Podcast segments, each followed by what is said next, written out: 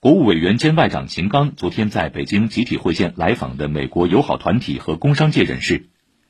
秦刚希望美方停止不择手段遏制打压中国，和中方一道推动中美关系克服当前困难。欢迎美国企业继续扩大对华投资，扎根中国。中方愿继续为包括美国企业在内的各国企业提供更好的营商环境。美方人士表示，美工商界支持美中关系健康发展，保持两国关系稳定，希望进一步扩大美中航班数量，促进两国各界交流。